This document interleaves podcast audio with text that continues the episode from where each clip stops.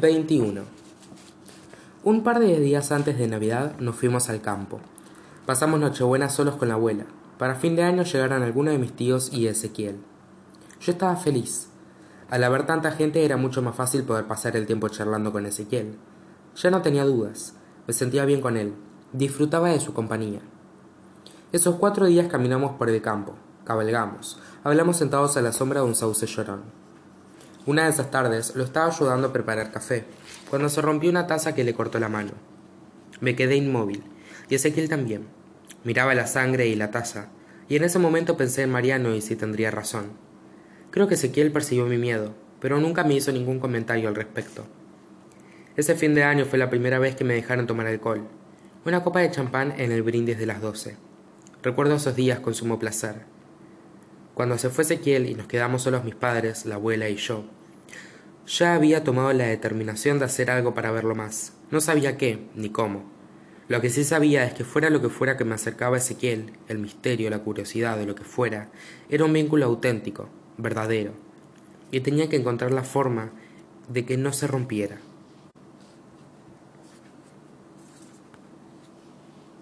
Veintidós.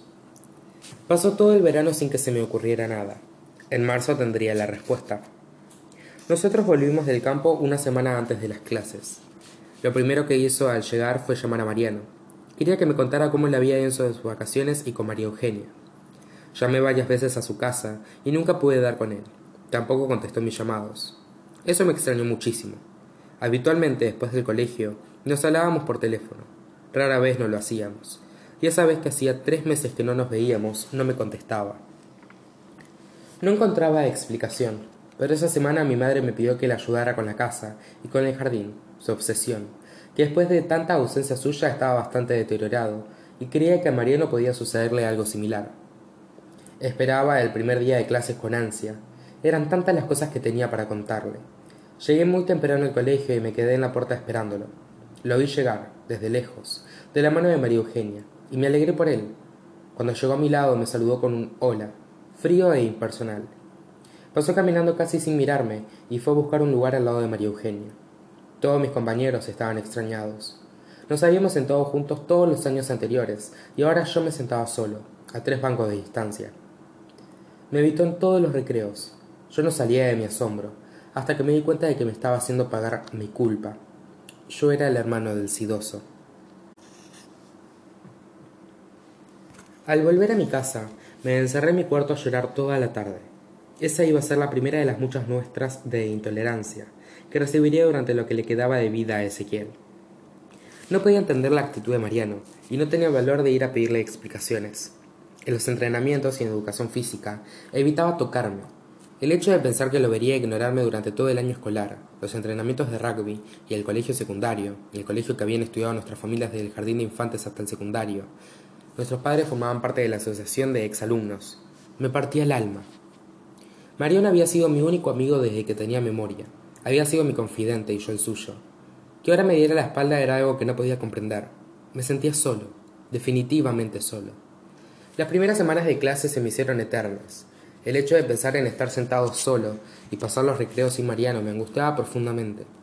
En mi casa me preguntaban qué pasaba con Mariano, que ya no venía como antes, y yo le explicaba gracias a su relación con María Eugenia. A principios de abril logré sobreponerme a la situación y armarme una coraza para que pareciera que no me importaba. Los demás chicos de la clase nos habían preguntado qué había pasado entre nosotros, y los dos, cada uno por su lado, contestamos lo mismo, que nos habíamos peleado. Debo reconocer que en ese momento, a pesar de que se sabía cómo había impactado en él la enfermedad de Ezequiel, a tal punto de determinar nuestra relación, valoré ese pequeño gesto, que entendí como un homenaje a lo que había sido nuestra amistad, no revelar los verdaderos motivos de la distancia. Con el tiempo comprendí que no me hacía ningún favor, que no debía agradecerle nada, que la enfermedad de Ezequiel no era algo vergonzante. Pero a esa edad y con el sentimiento de soledad que experimentaba, no lo hubiese resistido.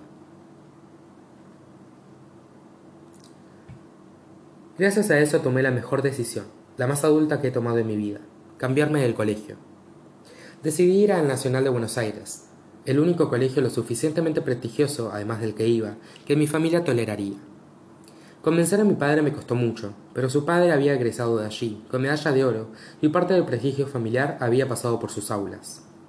Después de semanas de súplicas y argumentaciones, logré convencerlo, y nos pusimos a buscar el mejor instituto para preparar mi examen de ingreso.